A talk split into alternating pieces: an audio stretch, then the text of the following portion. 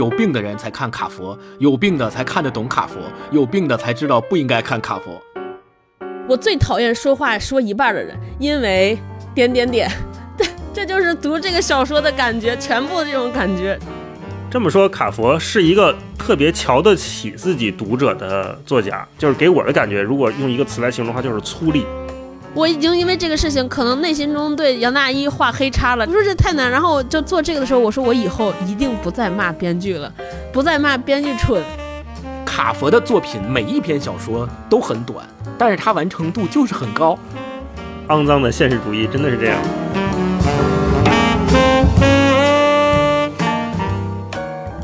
Hello，大家好，欢迎来到新一期的文化有限，我是大一，我是超哥，我是星光。大家好，哎，大家好，今天我们要跟大家聊一个短篇小说集啊，嗯，这个小说集非常有意思，也是我们这一次三位主播秉烛夜游是吧，凿壁偷光的读完了这本书，还做了一个特别有意思的小活动。对，那今天我们要读的这本书就是雷蒙德·卡佛的，书名非常的有名到烂俗，是什么呢？就是。当我们谈论爱情时，我们在谈论什么？这个书名，我想大部分朋友可能是从村上春树知道的啊。村上春树有一本跑步的时候，对，村上春树有一本非常著名的书，就是《当我在跑步时，我在谈论些什么》。那这个书名被大家所熟悉到什么程度呢？就是每年你都能看到无数的新媒体标题以这个句式来作为很多很多的总结，或者是。作为一些什么评论没辙时候的标题，什么当我在谈论外卖时，我在谈论什么啊？当我在谈论消费降级时，我在谈论什么？反正就是什么都能套用。还有一个类似的标题就是“请回答”系列，我觉得就是每年到年初年底，就是这两个会特别多，“请回答二零二一”“请回答二零二零”啊，这种烂俗的标题特别多，但是。真正这个标题的鼻祖是来自于美国作家雷蒙德·卡佛，是的啊，所以我们今天就来一起读读卡佛的这本书。嗯，当我们谈论爱情时，我们在谈论些什么？哎，我补充一下，就是这个书也是我们第一次尝试，因为之前有很多听友老跟我们说，我们每期都读书啊，读书啊，嗯，跟不上我们的节奏。每期我们会给他们种草很多书，他们听了我们的节目之后才会去读去买。他们就想说，那么能不能提前公布一下我们即将要读的书目，这样可以跟我们共读。然后这。期我们也是尝试了一下，提前两周吧，我们公布了一下这期要聊的这本书。当我们谈论爱情时，我们在谈论什么？嗯，不知道大家提前都读没读？希望一会儿我们在交流的过程当中，大家也能够跟我们一起啊想一想你在读这个书的过程当中的感受。对，多给我们留留言。好，那这个书讲了什么？就让超哥先给我们介绍一下。这个书应该是雷蒙德·卡佛的成名之作，它它是个短篇小说集，里边有十四、十五到十七篇左右的短篇小说组成，就是它里边的故事就是都是非常片段式的，就特别像电影，它大概讲的都是每个生活一角的一个片段，然后这里边的人其实它里边讲的故事和我们上期聊小花旦的人物的地位。和社会里边的现状有某些程度上非常大的相似，没错，都是讲了这些失意的人在生活中失意，有点困苦，甚至有些落魄的人，他们在某某一天或者某一段时间之内的状态，生活的卡段，对对对对对，生活的片段。然后这十七个片段组成一起，组成了这本小说集。这是大概是这个书的意思。但是关于雷蒙德·卡佛这个事儿，需要让星光老师历史小课堂给我们记一下。你看我这种人，就连这个名字我都老读不对，太难了。嗯，那超哥刚刚介绍了一下这本书，确实有点像我们之前聊过的小花旦，他讲述的都是一些比较底层的失意的人的失意故事。但是他跟小花旦的写作风格特别不相同，对，完全不一样。那我介绍一下雷蒙德·卡佛吧。在做这本书的功课的时候，我看豆瓣上有一条短评，把我乐坏了。他是这么写的：他说，有病的人才看卡佛，有病的才看得懂卡佛，有病的才知道不应该看卡佛。然后把我乐坏了。看山不是山了。嗯，我们说一下雷蒙德·卡佛，他是这个美国的短篇小说家，嗯，也自己写诗，也是诗人。他的风格，嗯，很明显，极其简练。他的母亲是餐厅的服务生和销售员，呃，工作非常不稳定。他父亲是锯木工人，同时也是渔夫，然后长期酗酒。所以我们也可以看到他的很多小说描写的这些人物啊，跟他的成长经历特别相关。嗯，对，爱喝酒。说白了，他自己也是一个挺惨的人。前半生可以说养家糊口、艰难谋生，呃，业余的时间去写作，充满了这个苦难、失业、酗酒，他自己也酗酒，然后破产、妻离子散，怪不得对，然后有人背弃，他都经历过。晚年的时候，他的文学名声逐渐逐渐的起来了以后，罹患了肺癌，然后五十岁的时候就离开了人世，所以也是一个不长寿的人。他的一生，我们现在这样看也挺惨的，是这么一个人。这本当我们谈论爱情时，我们在谈论什么？是一九八一年的时候他出版的一篇短篇小说，然后一九七七年的时候，对于他来讲是一个比较重要的年份。就一九七七年的时候，他戒酒了，然后呢离婚了。第二任是一个女诗人，后来也继承了他的文学遗产，所以用他自己的话说，叫又开始了第二次人生。当我们谈论爱情时，我们在谈论什么？就是他在一九七七年这个分水岭之后创作的一本小说。哦，他不是那个前半生失业、酗酒那段时期写下的作品，所以我们可以认为是他成熟期的一部作品，也就能够代表他的最高水平。又刚才又说到他的风格特别简练，那我们就又说到了极简主义，他是极简主义的代表。除了他之外，还有呃契诃夫，还有海明威，都是极简主义的代表作家。极简主义的作家的作品特点就是极简，嗯对，就是简单。很少用副词，也很少用装饰性的字眼，就是简明扼要说一件事儿啊、这就是极简主义。然后最后我要说一个，就是他最后在去世的时候，他在他的墓碑上刻的是他自己的诗，这个诗叫《晚期断章》，这个诗特别简单，是这么写的：他说，你是否得到你人生所期望的？我得到了。你想得到什么？称自己为挚爱，感受到我自己被世上所爱。结束。嗯顺着星光这个分享的雷蒙德·卡佛的诗，我们能看到，就是他的作品虽然里面写的都是一些有点失意的人，但是他最后还是对整个世界抱有爱的，嗯或者说他是渴望爱的。嗯，他这个所谓的极简主义，还有一种说法叫肮脏现实主义，就特别的脏乱差。不光是说他的行文没有什么形容词、副词修饰啊，或者是我们平时认为非常花哨的那些词汇，不像什么舒尔兹那样嗯、说这个肮脏现实主义其实是在美国作家或者是美国小说里面的一种文体。它里面的主角，我一说你就明白了，就是像什么有被遗弃的丈夫、未婚的母亲、哦，偷车贼、扒手、吸毒者，去写这些人，写出一种让人非常不安的疏离感。有的时候呢，你感觉是有点黑色幽默，有点喜剧，对，但有的时候这些也很隐晦、很讽刺。有的时候甚至你能看出一种很野蛮的劲儿，嗯。就很像我们有时候看美国电影，可能是在西部，或者是说在一些已经工业颓败的城镇里面看到那些嗯，纽约地下圈子，对 对，有点肥胖的，然后留着大胡子，呃，可能就出去就是买罐酒，放在自己卡车上，开着卡车就去喝酒去了，类似于这样的人，我们能在对，卡佛的小说里面看到很多。所以卡佛的风格有点跟我们之前阅读的几部作品都不太一样。刚才超哥提到小花旦生长于上海这个城市或者是这个附近啊，这些。我们熟悉的生活，那我们再早看的《夜晚的潜水艇》，嗯它又是一个非常华丽华美的关于想象的艺术品。嗯，哎，对我接着你说，他他讲东北文学的时候，也讲了这种失意和喝酒的人，好像确实像你说的又不太一样。是像贾行家或者是嗯班宇、双雪涛这些人，他们写东西还是追求了一定的美感。我觉得啊，嗯尤其是贾行家老师，他是很很优秀的散文家，所以他会在他的作品里面有大量的内心的描写、比喻，或者是抓住那些细微的东西。可是说到极简主义或者说这种肮脏现实主义。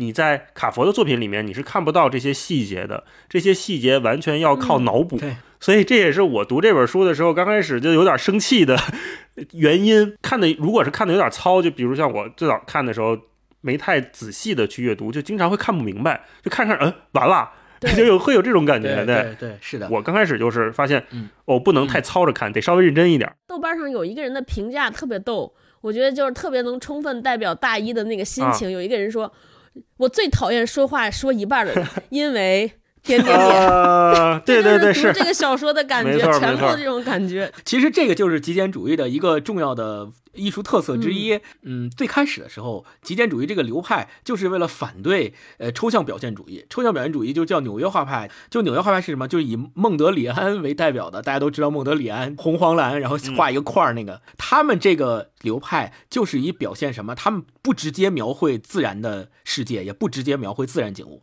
他们是用形状和颜色来表达。他们的这种艺术观点，极简主义是为了反对它，反对到一种极致，只描写自然的东西，并且描绘到任何副词、任何形容词我都不加，我就说这个事儿是怎么样的，然后就写在那儿，又简单又冷冽，完了又疏离，这些观众自己去参与作品的一个想象和建构，就是这样的一个艺术流派。对。对对对，极简主义不只包括在文学，包括音乐呀、建筑啊各个方面都有。也有很多人认为乔史蒂夫·乔布斯代表的就是科技上的极简主义。嗯，对，刚才说到极简主义，这个还是跟时代发展有关系的，不光是说观念上的反抗或者是颠覆，而是我之前也看过一种说法，为什么说海明威或者是卡佛他们写东西这么简练，就是因为他们那个时代是电报的时代。哦，电报的时，代，我们都知道嗯惜字如金，对吧？你要想传播一个东西，不像我们现在，你写多少都能发出去，对吧？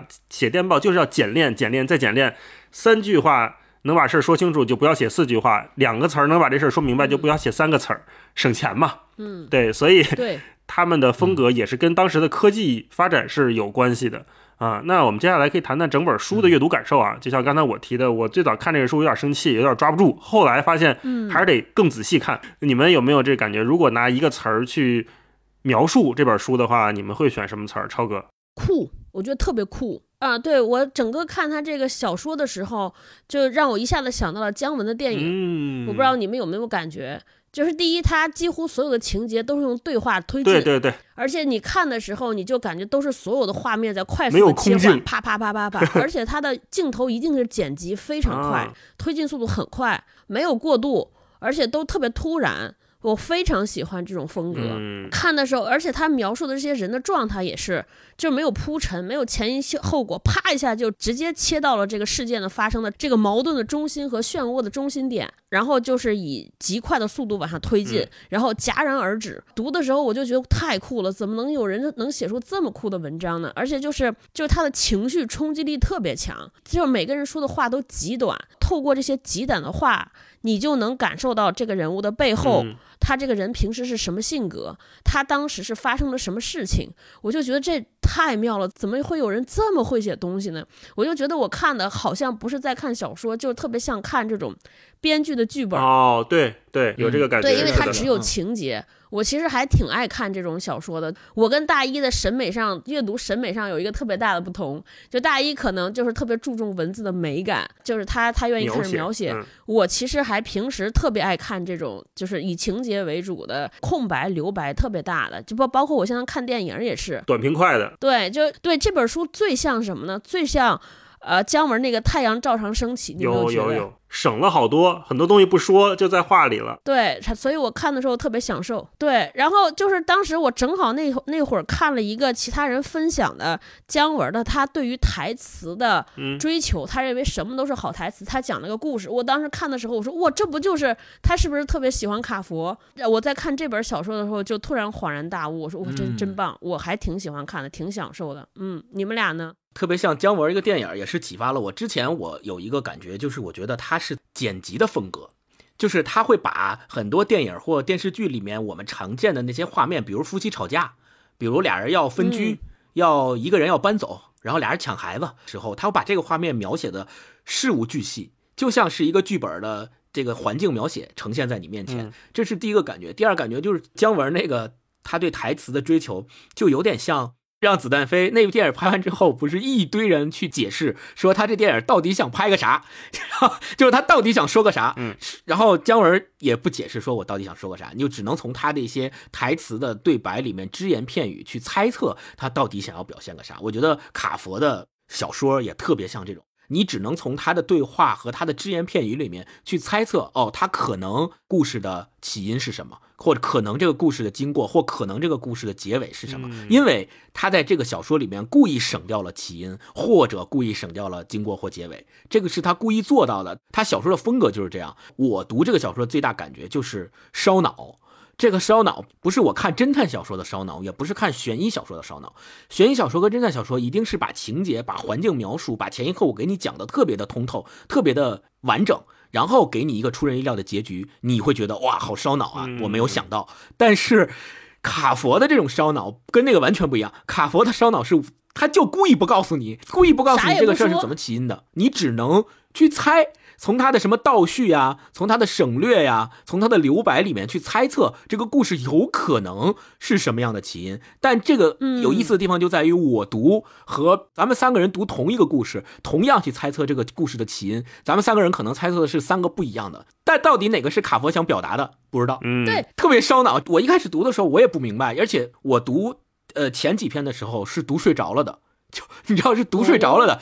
我读睡着之后，我再起来，我会发现我的脑子里残留的都是一些他小说里面的片段，嗯，就是我刚才说的电像电影里面的片段。嗯我知道这俩人吵架了，但我完全不知道他为什么吵架，他最后吵完之后怎么样，他也没写。然后我就继续往下读，整个读完这篇小说之后，给我的感觉就是真难。如果你想在你的脑海中把这个小说像你之前所读过的故事一样构建成为一个完整的起因、经过、结果这样的三段论的故事，是很难、很烧脑的。嗯，我想回应 call back 一下星光说那个说烧脑，就这个，我觉得他读的时候难受在哪儿呢？就是你可以推测，但是没有正确答案，就是他不像那个侦探小说一样，你猜大概坏人是他 是谁最后对结答案肯定会揭晓，但这个没有答案。好几篇我就猜，哎，我说这两个人的关系，此刻这两个人说话的关系到底是啥？结果看到最后也没有，你就特别难受。我就就就觉得这个书能不能卡佛写的时候，我说我要是当年的出版编辑，我必须再出一个答案版，就 就是答案之书。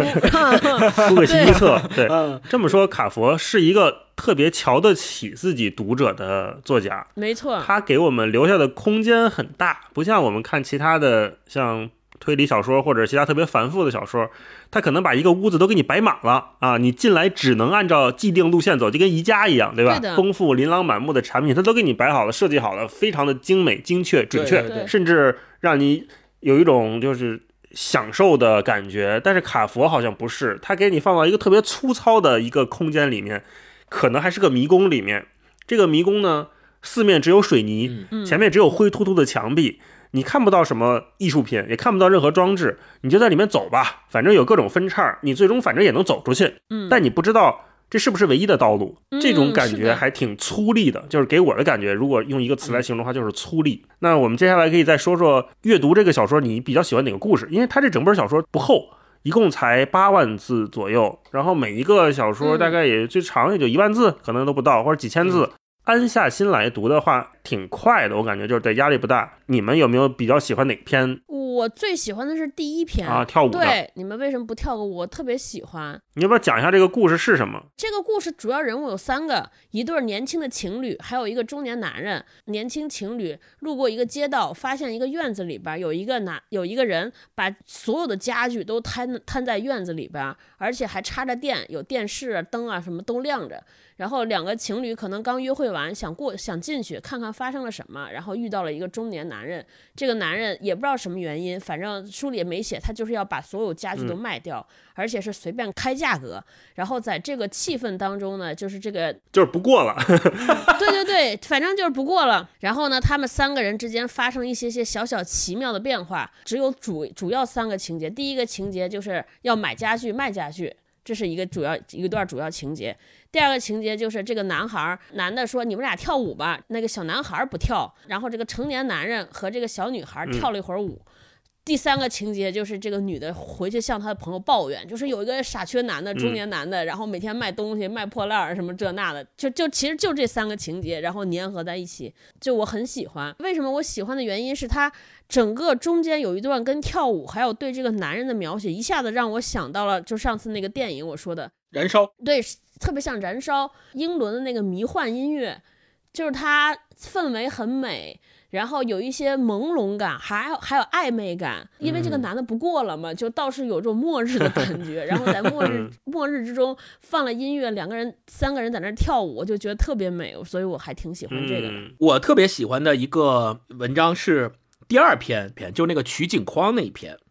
你会发现读完之后，它这个情节也特别简单，讲的就是小说里边的我在家里边，然后有一个呃上门推销拍照片的男的，这个男的没有手，特别像剪刀手爱德华，当时你有没有想到这个人？他的手被两个镀铬的那个钩子代替了，就跟那船长的胡克船长钩子一样。不知道他遇到了什么，小说里也没有描写他遇到了什么，就是反正他是干这个的，然后拿着一个照相机。到处去拍别人的房子，拍完之后就进那个房子跟那个主人去谈说，我你看我把你的房子拍下来，你要不要买下来这张照片？就靠这个生意来做这种生意。然后这个小说里边呢，我遇到了他之后，就把他请到家里来喝了一杯咖啡，然后两个人在喝咖啡的间隙谈了一些事情，然后对话也特别简洁，我也没看出来这俩人到底。谈了个啥？反正就是聊了个寂寞，聊了个寂寞。哎，但是这个小说里面的我，好像在这个聊天过程当中又被什么东西激发了，说你你给我多拍两张，我都买下来。然后就说那行拍呗。然后俩人在房子外面又拍了一溜一溜够，拍完之后说不行，我还不满意，我要上房顶拍。然后那男的就说你你真行啊。然后来劲了，他就上房顶拍了。对，上房顶拍之后，结尾特别有意思，就是他在房顶开始捡石头，然后让让那个男的说你把那个我扔石头的这个瞬间给我拍下来。然后那男的说：“我不会拍动态摄影。”说：“没关系，你试试，再来。”这个文章就戛然而止在这儿。我读了三遍这篇文章，读完之后我会发现，我完全不知道。第一遍的时候，我以为这个我跟那个拍照片的那个人一样是个男的哦。然后第二遍读的时候，我发现他没写明这个我到底是男的还是女的。哦，你就会发现，你第二遍读跟第一遍读是完全不一样。就如果是俩男的。你把他请进家里来，俩人发生对话。我当时第一遍读的时候，我还想说，哦，那可能那个没有手的男的经历了家庭变故，什么各种不幸的事情。然后这个我也是经历了家庭变故，可能妻离子散，老婆带着孩子走了，回娘家了，就剩他一人了，然后把家也搬空了，啥也没有。嗯。然后第二遍我在读的时候，我发现有可能那个我不是个男的。哦。哎，这个时候的情景就发生了特别明显的变化。那如果他不是个男的？他还把一个男的请进家里来，一个陌生的男人请进家里来，然后俩人还聊了一些有的没的，完了还让他给他拍照，那中间又会产生一些不一样的情愫，一些不一样的情绪在流动。哎，说到这儿，我想我想听听星光，你就是加上你的脑补，你最终认为这个故事应该是个什么故事？咱们看看咱俩对这个理解的差异到底有多大。我还是认为这个我是一个男性，就这是我的猜测，完全是我的猜测，没有来由。没事，就说你的，你理解这个故事的版本，你的 edition 是什么 edition？我的结论还是他是个男的，然后呢，他老婆带着孩子跑了，要不然就跟他离婚了，然后把家都搬空了，他啥也没有了，然后正巧碰到一个跟他一样，可能跟他一样有同样悲惨遭遇的男人，然后艰难求生，然后来拍照片，俩人在谈了个寂寞式的对话里面，似乎找到了对方身上的一些相同之处，然后有点惺惺相惜，呃，然后你说你给我多拍两张照片，我留个纪念之类的这种。最终 get 到了是这个，超哥呢？我的版本是一男一女，我认为我这这个我是个女的，而且年龄很大，就大概是跟《Desperate Housewife》绝望主妇里边的一个人一样，因为这里边出现了说有三个孩子，说要给我安东西，所以我认为他应该是被被人抢了，刚刚就是这些人假借要给他安门 牌号。把他们家洗劫一空，因为他就说一片狼藉嘛。他他里边提提到一个线索，说这个家里一片狼藉，什么也不留。然后他很绝望，很无助，他可能觉得人生也是不过了。这个时候呢，来了一个男的。他很好奇，他想请进，而且他内心可能觉得这个男的是个坏人，但是因为他已经不过了，他就想进来之后说爱爱对我干嘛干嘛吧。结果突然在聊的过程中，发现对方就是个善良的人，是个好人，而且生活也有一些无无奈，然后从而燃起了他的温暖和希望。他觉得还挺好，那就来张照片吧，大家一起拍照，然后就是结局就是这样。这是我心中的版本和故事。哇，看这就是卡佛的魅力，就是每个人解读出来都不一样，就真是对太不一样了。大老师，你呢？我取景框这一篇我是很喜欢的，我也跟星光一样，我读了不止一遍，应该是读了两三遍，就反复去看它的各种细节。对，因为星光说了取景框嘛，那我我说另外一篇就叫洗澡那一篇。哎，那等等，再说说你心中的版本，取景框的版本。我续写的就是这个 啊。那一会儿说，那一会儿说，那等会儿说。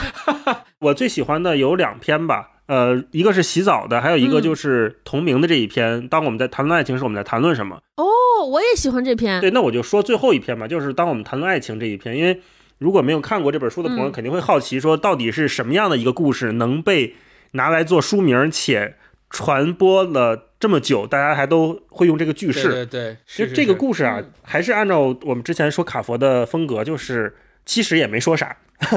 这一篇小 小故事里面，就是 两对夫妇在一家的家里面喝酒聊天儿，聊着聊着呢，就聊到了爱情这个话题上面。他们就会说爱情是什么？其中一个太太就讲到了她和她前夫的故事。她和她前夫之间有一些纠葛，前夫非常的爱这位太太，甚至家暴他。打他，嗯以死相逼去威胁他。可是这个太太嗯仍旧认为这就是爱情，这就是爱情，因为她太爱我了。嗯然后这位太太的现任老公，就是现在在场的男一吧，男一和女一，男一就认为说这根本就不是爱情，这就是一个心理变态，根本不叫爱情。嗯啊，这是他们家的这些故事。然后这个男一呢，也曾经被前夫哥威胁，前夫哥就会打电话到他们公司啊。这个男一号是一个做医生的，医生对，会打电话到他们医院里面威胁他死亡，就是我我要干你，我要我要弄死你，我已经买买好枪了，把这个男一号就折磨得一塌糊涂。这是其中一对儿。然后在讲这个过程当中的时候，他们一直在喝酒，从下午开始喝，喝到喝到傍晚，然后又喝到晚上。后来呢，这个前夫哥结局如何呢？前夫哥因为太爱女一号了，所以前夫哥决定自杀。结果自杀这件事情，前夫哥也没有搞得很好，这也是一个很倒霉的人。他自杀饮弹自尽，但是这个枪没有直接把他自己打死，把他脑子打坏了。然后他非常痛苦的住院了，而且这个前夫哥还是被送到了男一号他们所在的医院里面。男一号看到了他，说他送来的时候我恰好在医院，他还活着，但已经没救了。他活了三天，头肿的比正常人大一倍。啊，大一倍，我从没见过这种情形，我希望这辈子也不再见到。女一号知道了之后，想去医院陪他，我们为这事儿大吵了一架。我认为他不该看到他那副样子，我认为他根本就不该去见他。我现在还这么认为。反正他们就是一直在聊这些，嗯到底什么是爱情？后来那个医生，那个男一号还讲了一个故事，那个故事就是他救过的一个呃出车祸的老头老太太的故事，对对对，所以情节其实很简单，就是单看两对人在喝酒谈爱情，在喝酒，然后聊他们对爱情的看法。就是一个男的喝多了，问那些人说：“你们认为这是什么什么样的东西是爱情？”然后大家各自阐述不同的观点。嗯对，最后因为他们一直在喝酒嘛，喝到后来几个人都饿了，说咱吃饭去吧。可是呢，这个故事就停留在了说，那我们就去吃点东西。结果天已经暗下来了，四个人聊着聊着，感觉就是聊丧了啊。本来四个人可能是在录播客，结果录垮了，感觉是这种感觉。几个人就坐在那儿说没有起身去拿任何东西，其中一个人还把他的酒杯倒扣过来，酒洒在了桌子上，酒没了。一个人说，另一个人说：“那现在干嘛呢？”主角这个描述故事的我就说：“我能听见我的心跳，我能听见所有人的心跳，嗯，我能听见我们坐在那儿发出的声响，直到房间全都黑了下来，也没有人动一下。”这个故事就结束了。结束了。四个人嗯好像故事里也没说他们去吃饭，也没说他们最终得出了什么是爱情的结论。四个人的关系好像也没有发生什么变化。可是就是这一次谈话之中，你能跟着他们的几次描写关于空间和时间的描写，你能感觉到哦，就像爱情一样，慢慢走向了一个黑暗的过程。其中还有几个线索，就是他关于时间的描写。其中有一段他说，这个他们刚开始喝酒的时候啊，后院里一只狗叫了起来，窗前那棵白杨树的叶子轻声拍打着玻璃。下午的太阳照射进屋里，光线充沛舒适，将室内照得敞亮，有种如临仙境的感觉。我们再次举起酒杯，彼此咧嘴笑着，像群商量好要去干一件大人不让干事情的孩子。这是刚开始他们在喝酒的时候，好像是一个关于爱情的隐喻一样。然后紧接着他们又喝喝喝，喝到后面说屋内的光线和刚才不太一样了，变得越来越昏淡，但窗外的树叶还在闪闪发亮。我凝视着它们映射在窗玻璃和富美家牌柜台上的图案，当然，它们和先前映下的纹理不一样了。如果你把它对比成他们爱情的进度的话，好像也说得通。最后，嗯，也许这个时候我们都有点醉了，我很难把注意力集中起来。阳光正从房间里消退，从他刚进来那个窗子撤离。尽管如此，没有人从桌旁起身去开顶灯。最后就是刚才我读那一段说，直到房间全都黑了下来，也没有人动一下。嗯，这可能是卡佛在他这一本小说里面为数不多的对环境的描写，跟他似乎是在讨论爱情这件事情有一个简单的互文，一个从下午的炙热的阳光到了一个黑黑暗的傍晚，然后谁都不愿意再动一下。嗯，我好像说不出来什么太大的道理，但总总觉得很戳人。哦，真的就不完全不一样。我就是我也特别喜欢这篇，嗯，但是吸引我的点跟你的完全不一样。你说说说，你说说，我看这个小说的时候，突然间就想到了一个电影，我刚才在疯狂搜，但实在想不起来名。中国人翻拍过，翻拍成了《来电狂想》哦就他之前好像是个北欧的电影，嗯记得吗？我知道他的故事就是几家人，有几对情侣，就是坐在一个屋子里边喝酒，然后他们要做一个游戏，说大家在这段时间内把手机互相交给对方，嗯，是把手机先放在桌上，谁的来信息了就看，就公开放出来，就对公开读出来对对对，对哦对，叫《完美陌生人》，我想起来了。嗯嗯嗯，在这个里边，我就完全想到了那个电影，他们是两对情侣，然后他所有的细节描写和对话描写，你大概就知道了每对情侣之间的关系。就是有的是结过婚的人，然后他们其实我自己认为，他们对于爱情的观念和什么是爱情有巨大的分歧。作者描写他和他女友之间的关系，他都是动作，比如说他女朋友把手放在嗯他的腿上，他拉着手，你就明显知道就是在处于蜜月期的一个人。另外一对儿朋友呢，可能已经过了很久，而且彼此因为结婚遭受过了什么前夫哥的威胁，度过很多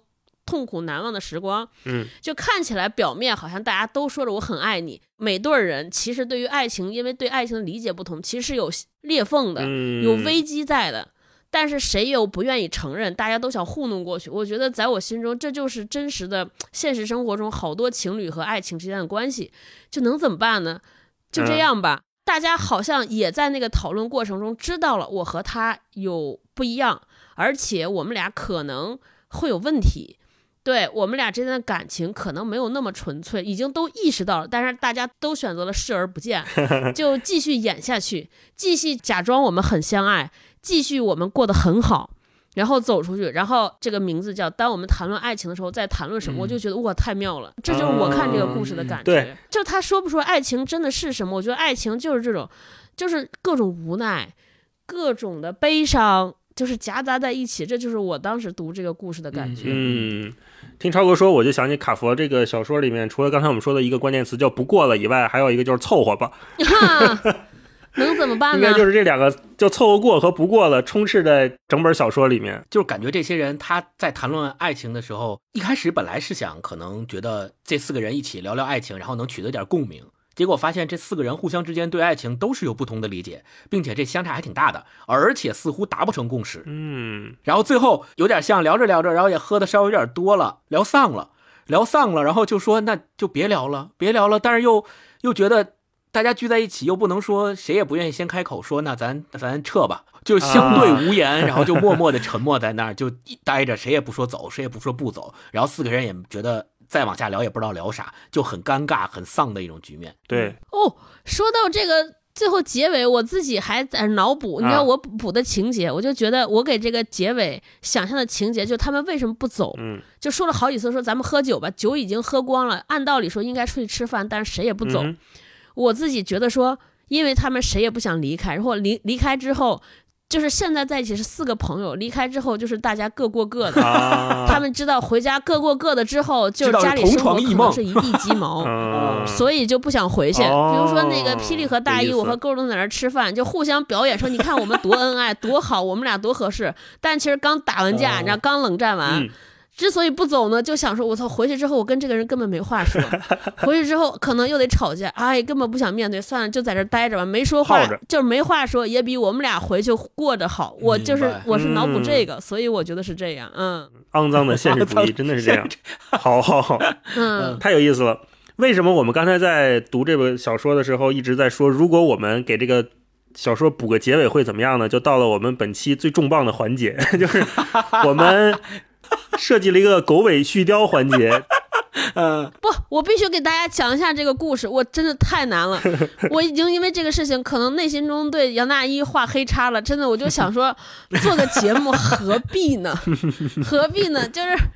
就我内心说，这大概是我能接受的节目的上限了。嗯如果下次再出一个比这个还难的任务，我必须退台，嗯，必须退台，毫无理由要退台请病假，真的太难了。就是我这个作业布置了两周嘛，我们是两周之前决定聊这本书的，所以感觉时间还很充分。而且呢，卡佛就像我们前面说的，他给我们留的想象空间非常大，所以我就嗯大胆提议啊，说咱们膨胀一把，给卡佛老师狗尾续个貂。然后我还特意去确认了一下狗尾续貂的逻辑，千万不要说错了，狗尾续貂是在貂皮上续了个狗尾。对，就是说续的这东西不行，对是是所以我们是那个狗尾的部分。你们知道大老师有多膨胀吗？一开始这真的我们三个人就是无知者无畏，一开始说咱们一人写三篇，最后就变成了一人写一篇。我当时看的时候就特别绝望，为啥？就接这个任务的时候，因为还没看嘛，只看了一两篇，觉得好啊，很简单。嗯就再往下看，我说我我看都看不懂，怎么写呢？而且根本没有给我留任何空间。嗯，这个就是我想说的嗯另外一个比较特殊的地方，就是我们似乎觉得极简主义的写作风格，它省略了很多情节起，或者省略了起因、经过、结果，或者他故意不交代某一些故事，让你去参与构建。这么看起来，好像我们的续写或者我们的改写是一件很容易的事情，因为你故意省略了一部分嘛，那给我们的想想象空间，我们帮你补上，这还不容易吗？但问题在于，真正你去想要改写某一篇的时候，你就会发现嗯太难了。第一就是他的风格，你没有办法特别好的模仿出来，跟他契合上。第二，你自己觉得他省略的东西，你可以很轻易的添上，但是你会发现，往往这种添上真的是画蛇添足、狗尾续貂。他省的那个东西确实恰到好处，人家省完了反而完整性更高。一篇文章你读完了之后，那个结尾就是什么也没说，就是。让你模模糊糊的，但是要不这么写，这个文章就不完整。就是你真的是觉得我太厉害了，就是你只有你真正你自己逼你自己去说我要改写你，或我要续写你，你发现我真续写不了的时候，你就知道你跟他的差距到底有多大了。嗯对，没错。哦，还有这个事情对我心里摧垮我最后一颗稻草是什么呢？嗯就是我上豆瓣看了有一个评价，就是那个翻译家。这个翻译家讲卡夫的故事，嗯，因为我一直以为说这是卡佛的风格或者他的习惯就是这样的，结果我看完那个故事才知道说，人家本身是会像那样正常写作，他是故意要为之，所以他每次写完之后是各种删改、练习、各种修改，嗯最后把故事设计成这样的。我当时看完就绝望了，就是他做了一个比较，就是里边有一篇故事叫做《第三件毁了我父亲的事》。嗯对，人家这个书就是他写的第一版的故事，叫《哑巴》，他嗯其实就想写他爸生活中遇到了一个哑巴的故事。一开始人家写的第一版就是写哑巴，以哑巴的视角或者第三者视角讲这个事情。后来经过各种改写，各种，然后把这个修改成了叫第三件摧毁我父亲的事，而且这个翻译家一段一段的摘出来对比，以前的版本是什么样，现在改成了这样是什么样。我看到那个就绝望了，我就瞬间想退台。我说这怎么可能？说明人家现在这个是最好最好的解答方案了。对，我还在给人写回去，何况我就看人家一开始写的那个，我靠，原来情节这么多，我就感觉我脑补的跟那个根本不是一个 层次，然后就瞬间躺平了。话虽然这么说，但是我们 三个人还是完成了这个狗尾续貂的作业。下面呢，我们就按照顺序嗯给大家展示一下我们续上的这个狗尾到底长什么样子。先说一下原来小说大概讲了什么故事，然后你把最后那几对，句就是承上启下，然后再顺着你再再往下讲。下读。我这个得需要你们跟我一起读，哟呵我这个有角色，嚯，还有角色扮演呢分配的。哎可以了，厉害厉害。对我这个结尾很清晰，所以我没有没有续，嗯我就在确实是中间不好续加的。嗯，是加在哪儿了？那如果是在中间加，我们可以对乘上一下。你写了五百一十三个字啊，超哥。哇，这么多，我我们的要求是四百字以内。好的。那接下来就正式开始我们这个狗尾续貂或者是画蛇添足的环节啊！展示狗尾有请超哥先开始你的狗尾部分。表演。对对，就是我是顺着他的那个逻辑往下写的，就是其实是写了一段对话。嗯呃就是我刚才在前面讲这个故事的时候，他的故事情节就是一对情侣嗯闯进了一个中年人的院子，一个不过的中年人的院子。它中间有一大段的留白，我就在留白之间，在结尾之间补了一段这个情节，就是我脑补的情节。嗯，所以呢，我现在我们三个读一下补的情节。好，我们接下来是一个广播剧环节啊。我前面讲到就是，呃，这个男的回来了，他们进对这个家具进行了一些讨价还价，讨价还价之后，因为这个男的这个中年男人买了一些酒，他就邀请这个男孩儿和女孩儿一起喝酒，喝完酒之后他们一起跳舞，男孩儿在写支票，这张他挑了一张唱片儿，然后他们开始放音乐。放音乐的过程中，这个本来这个男人说应该是你们两口子跳，然后这个那个小男孩说我不想跳，然后这个时候这个女女孩说那我和这个男人跳，然后他们就跳起舞来，说他们手臂互相搭着，身体靠在一起。跳完后，男孩说我喝醉了，女孩说你没醉。哦，我醉了。男孩说，然后男人就把唱片翻了个面，说我和你一起跳舞。这个女孩说跟我跳舞。女孩先对着男孩，然后对男人说道。当男人站站起身时，他张开手臂，就这个女孩张开手臂走向这个男的。这个说他的脖子，就这个男的的脖子。男人感受到了女孩的呼吸。这个男人对这个女孩说：“我希望你喜欢你的床。”然后他们俩在跳舞过程中展开了一段对话，所以我脑补的就是他们俩在跳舞过程中发生了什么。嗯，对。然后我先读，女孩说：“你肯定很绝望，是吧？”对，就是这儿，太棒了。我是说这段旋律，第一次听的时候，他说这一定是流星划过天际的声音，太棒了，这一定是个天才创作出来的。他是谁？是那个让你心碎的人吗？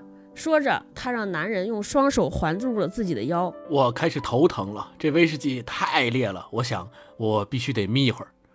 男孩说完，便窝进了沙发的一角，闭上了眼睛。你为什么不睡那张床，让自己好受些？男人边说边松开手，打算去叫醒男孩。女孩拉住了他。你刚才说这院子里每件东西都出手，都可以随便开价，不是吗？只要是你喜欢的，都可以拿走。这唱片机和唱片也送给你了。女孩把自己的手环到了男人的脖子上。我正在想，我该给我手里这件开多少价钱。说着，他把嘴唇凑到了男人的唇边。男人躲开了。他把女孩带到了睡熟的男孩身边，轻声地说：“开多少价？我想你应该问他。毕竟你的东西都需要他来付支票，不是吗？”说完，男人走过去，关掉了唱机和电视。明天你们可以随时来拉走你们的东西，我都在。小姑娘，你可以去马路对面给你们拦辆出租车了。祝你们今晚过得愉快。说完，拔掉了院子里所有电器总开关的插头，走进屋子，给自己又倒了杯酒。也祝你过得愉快，亲爱的，爱你，干杯。男人对着妻子爱丽丝的照片说道：“他一个月前刚刚过世。”对，这是我写的。超哥写的这个很棒，嗯嗯，所以他是一个官夫。对我写的这个故事，就我，因为我是看他前面的线索，他前面有一个线索说他把他的床和灯都搬在院子里，但是位置都没有动。说这两个灯一边是他睡着，一边是他睡的，那个他是女字旁的他们。我觉得他一定是在怀念一个人，要么是他们俩离婚了，要不然是个女的离开了。对，然后中间我脑补的这个片段呢，我觉得就是一个女孩喝醉酒之后对一个成熟男性产生了一些不轨之情。结果被这个心里有其他人的男的直接给遏制住了。嗯，就我为什么产生这个苗头呢？是因为这个男人邀请他们俩跳舞的时候，本身想说年轻人来跳个舞吧，结果他想了想，没有说年轻人，就说我你们来跳个舞吧。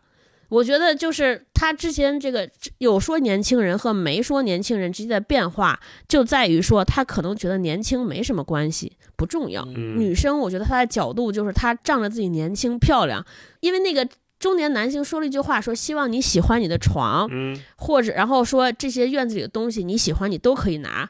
其实男的是因为绝望，他想快速结束对之前的生活的回忆，所以不过了都拿走。嗯，但是这个女孩就年轻女孩就容易幻想连篇，她以为是不是这个中年男的看上了她，所以才愿意给她施舍这些东西。她可能以为是她自己的魅力征服了这个男的，所以让这个男的愿意不是拿着自己的东西拿出来给她。所以我觉得这个小女生就在这里边，就是想多了，嗯，想多了之后，她就试图去再征服或者诱惑一下这个男人，对，就开始耍小聪明和小心机，最后就戛然而止，就是想说这个男的还是怀念他妻子。对我们前面不是说嘛，说对于这个小说的结尾，有我和星光老师有不同的认知，嗯，就是我是怎么看这个小说的结尾呢？就是原来小说这个结尾不是女孩跟第三个人。他的朋友转述了一段话嘛？转述话的时候，他的话语是这样的：说这家伙中年人的样子，他所有的东西都在院子里摆着，没骗你。我们喝多了还跳了舞。说说你看这个唱机，老家伙送给我们的，还有这些烂唱片，就是我从他的嘴里读出来的。我觉得他就是气急败坏，甚至有些受到了羞辱，所以他才想出了所有的话来攻击这个男的。啊，因为他一开始的情节是他他还问说你是不是不高兴，你是不是绝望？嗯然后之后呢，他就变成了气急败坏攻击。我觉得他要么是被男的拒绝，要么呢是被这个中年男的欺骗，反正肯定是跟这个中年男人之间发生了不好的故事没。错，但是我就想说，如果是按着说他俩本来好了，发生了一些故事，最后他被这个男的甩了，我觉得这个太长，我也写不完，不是有篇幅要求吗？所以我就选择了第二条路，我就说那天他可能对这个男的有了心思，想去诱惑人家，人家没有搭理他，拒绝了他，他觉得很难堪，然后就开始玩命的贬损这个男人。嗯所以我是这么看这个故事，所以根据这个，我做出了我的中间那个改写。嗯，不错不错。哎，那我想问超哥一个问题，我看你中间有有一句说，那个男的说完了之后，拔掉了院子里所有电器总开关的插头，嗯这块儿你为什么会加这句啊？因为我其实就是想说，他前面有一个线索，就这个文章前面有一个线索，说这个男的嗯从里边拉、拉出来一条长长的线，把外边的家具都点亮。我自己心中认为，他把家具点亮的时候，他其实就是为了还原一个家。对他点亮电器、电视、唱机，他可能说：“哦，那我们当时我们还在生活的样子。”嗯然后他把所有灯都关了的时候，我认为就是他在跟那个女孩说走吧。他其实主动就是想把他们轰走。哦，但是冲一个中年男性，他是优雅的，他不愿意对一个小姑娘、这个年轻人做出一些什么事情，所以关灯在我这里边就就他其实是一种变相的驱赶。哦而且就是灭绝了希望，而且从那一刻，他可能断了我对妻子的回忆和怀念，就到此为止了。啊，嗯，这就是，所以我加了这个情节。哎，星光，那你看到最结束的时候，你觉得那个女孩她本来想说出来的是什么呀？我跟超哥想的确实有点偏差。说说。你的版本我的是什么？版本是我能够感受到跟超哥一样的那个情绪的流动，就是这个女孩似乎在跟这个老中年男人跳舞的时候，有他们两个中间产生了一些微妙的情感变化，这个我能 get 到。但是后面那最后一段，当那个女孩自己讲说。嗯，你看这个唱机，老家伙送给我们的，还有这些烂唱片，你想看看这些破玩意儿吗？我脑海中场景是这个女孩要卖这些东西，然后他在给所有来看这些东西的人，像当初那个中年人介绍介绍给他们俩的时候，介绍给别人。为什么他要卖这个东西？哦是因为他跟他的那个小男朋友可能产生了一些什么样的故事，俩人分手了，或者是怎么样，于是他也用不着这些东西了，他要把这些东西再卖出去，然后相当于他卖东西这个事儿跟前面那个中年人卖东西这个事儿，两者之间形成了一个呼应和 callback，造成了说读者在读到这儿的时候，也许能够脑补出一个场景，就是这个女孩也因为一些事情跟她的小男朋友分手了，然后她不得不把这些东西再一次卖给别人，然后她再介绍这个东西的来历。这个是我哦的想法。你说到这，我就想到了另一个版本，所以你的版本其实应该就说跳完舞之后，那个中年男的就直接走了，说这全给你们吧，我全不要了，你也不用给我钱。跳完舞，那个中年男人抽身离去，然后这个女孩一下子一夜间拥有了整个屋子的所有家具，甚至有可能还拥有了这个房子。然后他叫所有的女伴儿来看，说：“你看，这是一个老家伙给我送的所有东西，这是不是你那个版本？”呃，不是，这是另这是第三个版本。我的版本是他买了很多这个中年人的东西回家，然后几个星期以后，他跟他的小男朋友因为一些事情，两个人掰了，两个人分手了，他不得不把他买回来的这些东西再卖出去。于是他跟那个中年人一样，他把这些东西摆出来了，然后他给别人介绍说这些东西的来历其实是从一个老男人那儿来的。你看这破东西，你想不想看看？我便宜卖给你。我是这个场景。嗯哦，有意啊，思。明白明白。哎，我在想解释一下我当时写这个片段的时候的构思。你说说。你肯定是很绝望之类的，就是原文嘛。嗯原文就是这个女孩想和这个男的开始聊天然后我家里就说对，就是这儿太棒了。就这个男的其实在描述音乐，就根本不搭上茬儿，嗯就是想在在这儿就体现说这个男的和这个女的跳舞的时候，女孩儿觉得这个男的被自己的魅力所倾倒。但是其实这个男的就是想陷在一个情绪和回忆里，对方是谁根本不重要，他只是想跳舞，可能他想一边跳舞一想一边回忆谁，嗯，就所以我就嗯设计的所有扣都是这样。这个女孩想得寸进尺，这个男的一开始没意识到，嗯只想回回忆，结果突然发现说这个女的想对我怎么样，然后我就戛然而止，嗯所以我就这么写。很完整，很完整，不错。特别好特别星光。你改写的哪篇？我改写的是平静那一篇，就是理发那一篇。哦，哦哦哦，我想想，为什么呢？道理也很简单，其他篇我也曾尝试过，但是真的难以下笔，就一点一点的缝隙都没有给我留，我真不知道该怎么写。然后只在说读完《平静》这一篇，我读了好几遍之后，我稍稍找到了那一丝丝的感觉。我说，那不然我就沿着这感觉往下写试试吧。你介绍一下这个故事讲的是什么？这个故事其实情节也特别简单，讲的就是小说里面的我去理发。然后在理发的过程当中，因为我在理，所以有三个人在等着。那三个人和理发师之间发生一段对话，其中有一个人是一个警卫，他跟他的儿子还有他的爸爸有一次去山里猎鹿，然后理发师就问他说：“哎，你猎到没有？”然后他就讲猎鹿的这段故事给大家听。他说他先猎到了一个老的雄鹿，然后打了他一个子弹，但是呢，呃，也没有当时把他打死。然后那个老雄鹿就拖着这个受伤的身体，不断的往树林深处跑。然后他们就去追他，最终也没有找到那个老雄鹿到底去哪儿了。但是就知道这个老雄鹿肯定是找到了一个没有人知道的地方，然后默默死去。就讲了这么一个特别简单的故事，也不知道他到底想表达啥。然后他讲完之后，引起了同样跟他等待理发的另外两个人的不同情绪反应。其中有一个人情绪反应就直接生气了，怒了，被他的这个猎鹿的故事说了一句：“呃，我觉得你应该现在去追那那只鹿，而不应该在这儿等着剃头。”然后那个警卫也被惹怒了，说：“你怎么能这么说话呢？你再说一遍。”然后两个人就剑拔弩张的想要打架，然后被那个理发师制止了。最后这三个人就是等待理发，这三个人都因为说不上具体的某些原因，纷纷离开了理发店，说我先不理了，下次再说。就剩我听完了这段没来由的故事，然后继续让理发师理发，获得了一种所谓的平静。这个就是结尾，后面续写的部分，先从这篇文章的最后一段读一下，呈上一下，然后再继续读我写的部分啊。那是在加州的新月市，靠近俄勒冈州边界。我不久就离开了那里，但如今我回想起那个地方，回想新月市，回想我和妻子怎样在那里尝试过一种新的生活，以及那天早晨我怎样坐在理发师的椅子里做出离开那里的决定。如今我回想起，当我闭上眼睛，让理发师的手指在我发间移动时感到的平静，那些手指传递的温柔，那些已经开始生长的头发。续写：离开新月市之后，我没有再回到过那里，但还总是会到固定的理发店理发。因为头发日渐稀少，去的次数也不多，除了流程固定、洗发、剪发、吹干之外，几乎没有其他什么是固定的。这家店似乎包括老板在内的一切都是流动的，再没人会像以前一样坐在沙发上等。每个接触你头发的人都想尽快摆脱它。我没再赶上过理发师的手指在我发间移动时感到的平静和那些手指传递的温柔，只剩下那些已经不再生长的头发。理发师不承担陪聊任务，洗头工也不。他们有一种特殊的办法与你交谈。家就住在这附近吗？水温如何？力度可以吗？有认识的老师吗？无论怎样开口，结尾都会落在有我们家会员卡吗？现在充值优惠，充五千送一千五，相当于七五折。我想起查尔斯讲过的那只老雄鹿，不知道后来他是否找到了个不容易被发现的地方死去，或是永远不停地跑下去。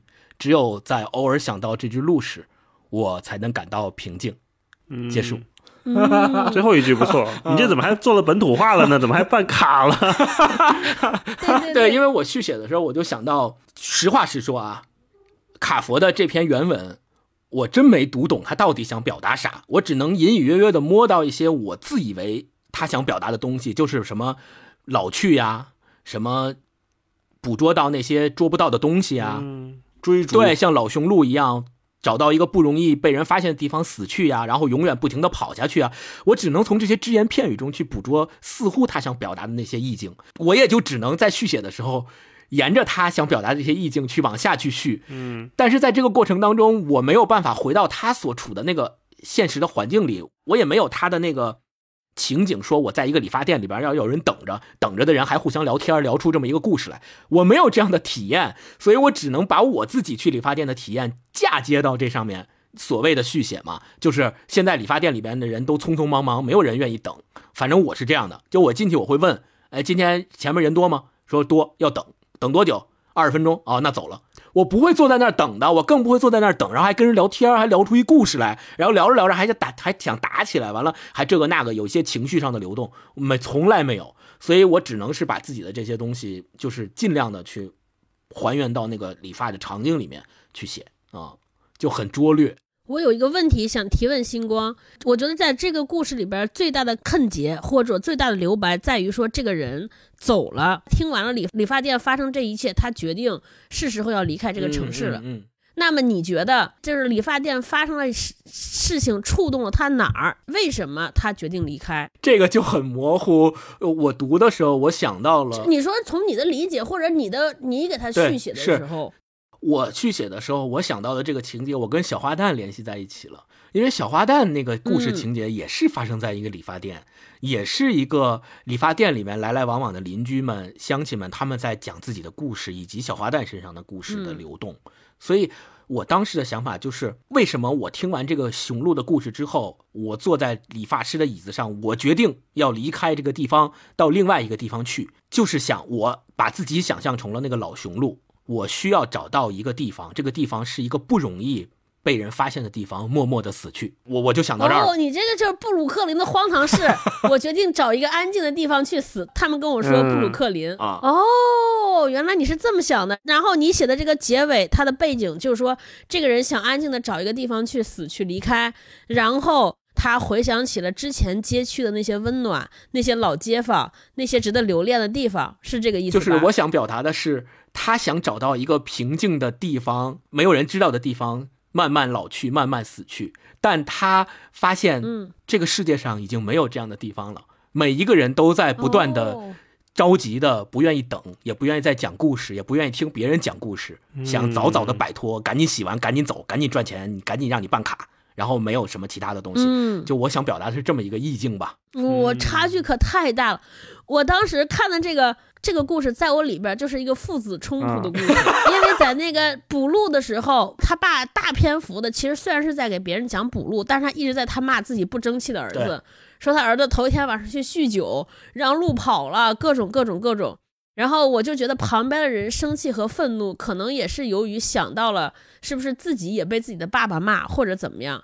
然后这个男的那天终于决定走，可能就是也是要么比如说跟父亲吵架，决定离开这个城市，或者是怎么样，反正肯定是和父亲有关。嗯对，所以我问你，你的那个版本就是为什么离开？嗯对，不同的版本一定是由于离开的原因不一样是，的，是的。才会写不同的结尾。就他想找平静，但是最终没有找到，发现哪儿还哪儿都不如之前那地儿平静，越来越不平静。哦，对，是这个意思。嗯，大老师该你了大老，师该你了。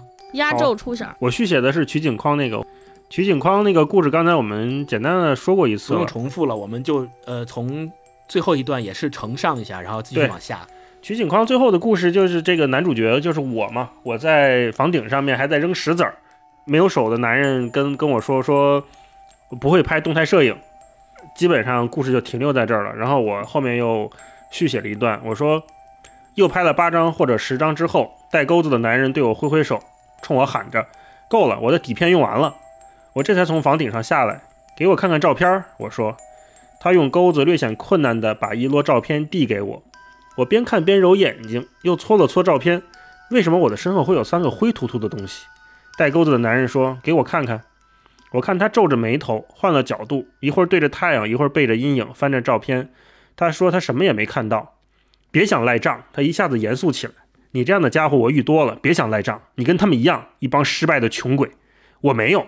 太阳晒得我瞬间烦躁起来。我们推搡了起来。他镀铬的钩子在阳光下亮得刺眼。钩子划破了我的小臂，我把车棚下的椅子拿起来砸向他，他躲开了。他比我想象的灵活，也许他失去双手之前可以更灵活。钩子这回朝我的脸挥了过来，把油路灼热，照片洒在地上，里面出现了第四个灰秃秃的影子。这就是我写的续写，嗯我写了一个有点类似灵异的故事。我我脑补的这个我是个男人，他家人可能因为种种事情离开他了。那那三个灰秃秃的影子，可能就是他的家人被他杀死了，哦，然后阴魂不散，围绕在他身边。悬疑故事，很有可能这个对这三个人被他藏在了地下室的墙里，或者是砌在了什么地方的，或者是埋在了后花园的凉亭的下面土下面。然后另外还有一种可能，也是他前面说他家里来了三个小孩儿嘛，对，来了三个小孩儿，他说，但是他拒绝了他们，没让他在他的门前喷喷字儿。也有可能他本身就是一个连环杀人凶手，把那三个小孩杀死了。那三个小孩就是围绕在他身边那三个灰秃秃的影子。哦，当他和这个带钩子的男人冲突起来之后，最后一下钩子朝他的脸挥了过来。这时候带钩子的男人其实是把他砍死了。柏油路灼热是因为他的脸贴在了路上，他能感觉到路上很烫。照片洒在地上，然后里面出现了第四个灰秃秃的影子。这时候他也没有了，变成影子了。就是他自己对，这是我写的部分。啊妈呀！就是小说中的这个我，他先把自己的家人或者是这个房子里面的其他人杀三个男孩杀死了杀死了，杀死之后，然后他又被那个带钩子的双手的男人杀死了。对，这是我给他续的故事。哇，这个尺度太大，居然太棒了，太棒了！居然能想出了一个灵异故事，死我都想不到。我我我看到这个故事，第一反应就是这个带钩子的男人，他两只手都是钩子嘛，就总觉得要发生点命案啊，或者是凶杀案之类的事情，所以我就想了这个故事来写。嗯，而且我发现我跟超哥写的时候，还是会用大量的独白去把它往下续。星光是写了一长段的描写，是的，是的，嗯嗯，来复盘一下吧。我们俩还是会用对话推进，对不对？必须给大家、给听众朋友们透露一下大老师有多努力。大老师为了这个续写，都开始看编剧书了，你知道吗？对，我这两天正好在看一个电影的编剧的书，它叫《救猫咪电影编剧指南》，救猫咪。嗯这个主要是电影从业者可能会看，或者是对编剧好奇的朋友看吧。说为什么叫救猫咪呢？就是说你这个人的人设一出场一定要立住，怎么让这个主人公跟观众产生充分的共情？嗯，你可以让这个人出场之后就先救一次猫咪，这样大家就会知道哦，他是一个善良的、有能力的、有爱心的人啊。他这里面还举了一个例子，就是当年《古墓丽影》那个电影刚上映的时候，大家都期待很高嘛，可是票房并不好，或者是说它的影响力并没有太大。嗯说就是因为劳拉这个冷冰冰的人的人设，并没有能跟观众产生充分的共情。如果说能让劳拉出场就救一只猫咪下来的话，那大家就都会更喜欢这个电影一点。我在看这个，嗯，后来但是我想了想，啊哎呀，还是真的编剧或者是写故事这件事儿太专业了，很难在短期内嗯通过看什么教材速成。是，而而且你们有有没有觉得，就是所有的故事，就是我们对于这个故事的脑补也好，续写也好，它其实和你的生活、和你过去的阅历、和你过去读过的书息息相关。对，嗯，是的，是的，嗯，对，特别对。那个写续写完了之后，你们对卡佛的作品有没有什么新的认识？我非常同意刚才星光之前说的，乍一看看上去它是很多空间给你，我也是翻了好几篇，我才发现这没有空间。我是我早早就放弃了。我自从看，我不是中途说我看了人家那个改写的嗯过程，我就已经放弃了。而且我看续写的时候完全无从下笔，所以就我偷了懒儿，我就从中间留白的部分，我就开始试图就补充片段。因为就是我觉得它所有的续写都建构在你认为这是个什么样的故事，所以我就试图把那个故事补全。我做的是那个填空题，就把这个填上，看起来让结尾合理。你们俩太厉害了，你们俩还往下写，我是真的根本写不出来，因为像这个星期事儿特别多嘛，也没怎么看书，然后。看到百分之七十五吧，大概。然后我昨天是半夜先看完书的后边，试图找一些可以下手的，结果发现根本没有下手，就从前面又开始从头看。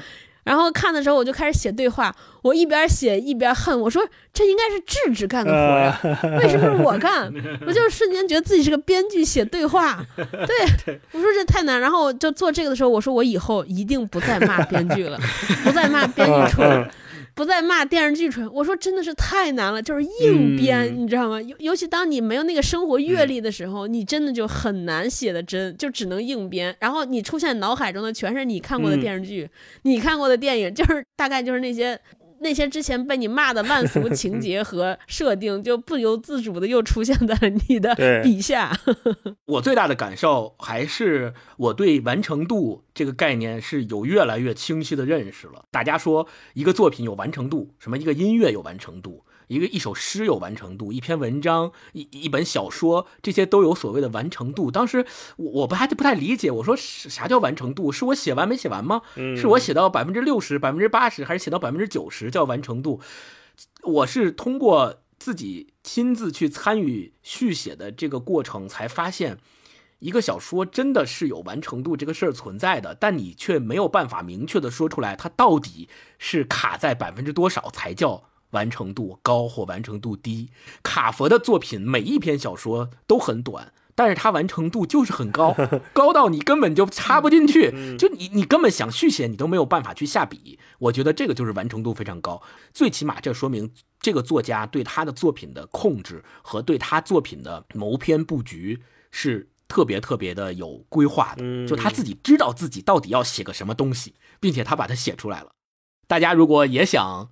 尝试一下这种好玩的方式，挑一个卡佛的小说，自己给它续写一下或者改写一下都行。嗯，然后在微博上写完发出来，艾特我们，大家一起来看一看，玩一玩这个游戏。嗯嗯，对，挺好玩的。好，那我们最后进行作品推荐吧。关于短篇小说，或者是关于卡佛的写作风格，或者什么极简主义啊，类似于，反正就是能让你想到的相关作品，有没有什么推荐的？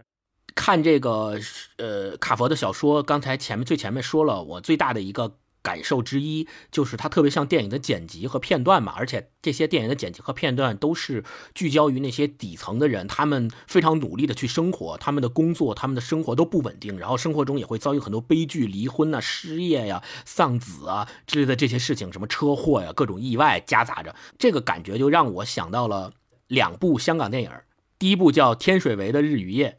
第二部叫《天水围的夜与雾》，嗯，呃，这两部电影它讲述的其实也是跟卡佛的小说一样，聚焦在香港的底层。天水围是香港的一个非常有名的社区，这个社区里面是在香港新界的元朗区，它原本呢是一个小围村，然后八十年代末的时候，嗯，被港英政府发展成了一个呃以住宅为主的一个。市镇吧，可以这么理解。但但是呢，它今天有三十多万居民，这三十多万居民都是香港的底层劳工。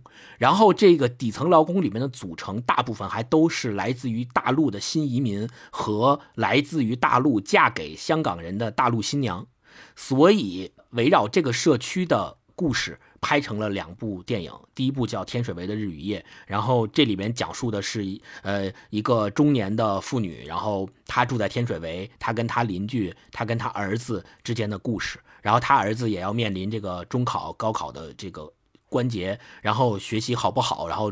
去哪里买菜，然后跟邻居之间的互动，然后跟他亲戚之间的互动，互相的这种互动的往来，然后有一些悲剧，也有些喜剧，但最终这个电影呈现的底色是温情的。这个我觉得也跟卡佛的小说，嗯，也可以有呼应和对照。然后第二部也是一样，《天水围的夜与雾》。这个《天水围的夜与雾》虽然讲述的是一个杀人的故事，但是它的本质上讲述的是这个。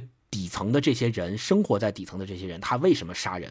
他生活当中经历了什么样的变故，导致他最终不得不做出杀人这样的行为？然后探讨的是他背后的这些困境，探讨的是他背后生活当中遇到的这些东西。他的底色，我觉得除了悲凉之外，也是透着一种温情。所以我推荐这两部电影。我想推荐那个杨德昌的电影《恐怖分子》，这是一个一九八六年的电影。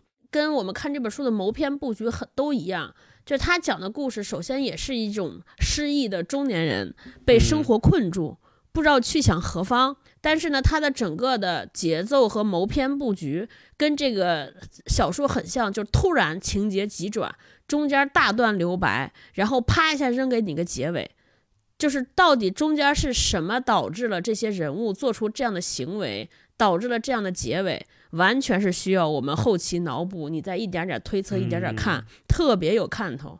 所以给大家推荐，这是一个老片，一九八六年，跟我年龄一样大，当年拿过各种金马奖，大家可以去看一下，就能感受到。如果就是如果看小说对大家比较困难的话，大家可以去看一下电影，就大概知道了我们说的这个人的，就是我们今天介绍的卡佛的小说是什么感觉。我觉得几乎能找到，嗯，我就推荐这个吧。好，我推荐一个电影吧。呃，是英国的一个电影，叫《对不起，我们错过了你》。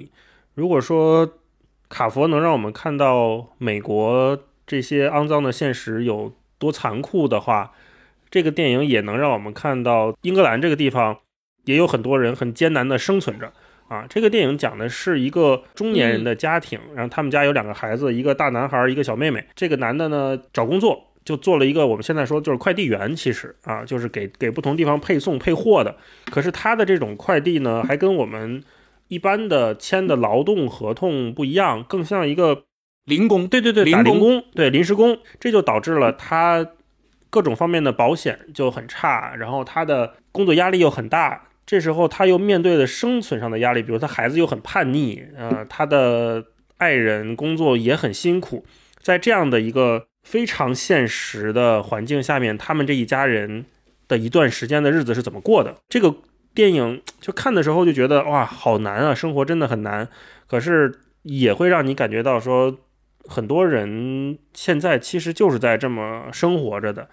嗯、如果你没有时间看卡佛的小说，看一下这个电影，我觉得还是挺能感受到那种比较冷峻的现实给很多人带来的压力是什么样的。另外呢，读卡佛的过程当中，我发现卡佛虽然写的东西很冷峻、很克制，但他其实挺狠的。嗯啊，在这个过程当中，我也经常能想到希区柯克的短篇小说集。如果大家有兴趣的话，也可以看一下，里面有各种各样的反转，各种各样的故事，短篇都很精彩。好，那就推荐这些。嗯，好，那我们今天讲的谈到了这个雷蒙德·卡佛的，当我们谈论爱情时，我们在谈论什么？不知道大家在前两个星期我们提前公布这个书目的时候，跟我们共读的感觉是怎么样的？如果你也有不同的感觉，或者是我们在聊的过程当中跟我们有共鸣、有相同的感觉，也希望你在这期的留言评论区给我们留言，说说你的感受，说说你读雷蒙德·卡佛这本书的感觉。嗯、那我们今天嗯就先聊到这儿。对我跟你说，我估计大多数人看完这个雷蒙德·卡佛的小说，有个特别重要的感觉就是想喝酒，因为你们发现这里边就各种酒鬼，然后各种场景都在喝酒，一直在喝酒。如果你有这种感觉，你应该知道你你应该做什么，对吧？去我们的小店 买我们文化有限和一小酌出的天赛好酒，嗯对吧对对嗯而且一边喝酒一边还有人给你安慰。嗯，就是当你失意难过的时候，去买那一组，不生气没必要，嗯。不值得。然后当你快乐的时候，买买另一个系列，好，好呗，好呗，那就这样，那就先这样。嗯祝大家天天开心。好，祝大家嗯。天天开心。我们今天就先到这儿，拜。拜，拜。拜拜。好，拜拜。拜拜，拜拜。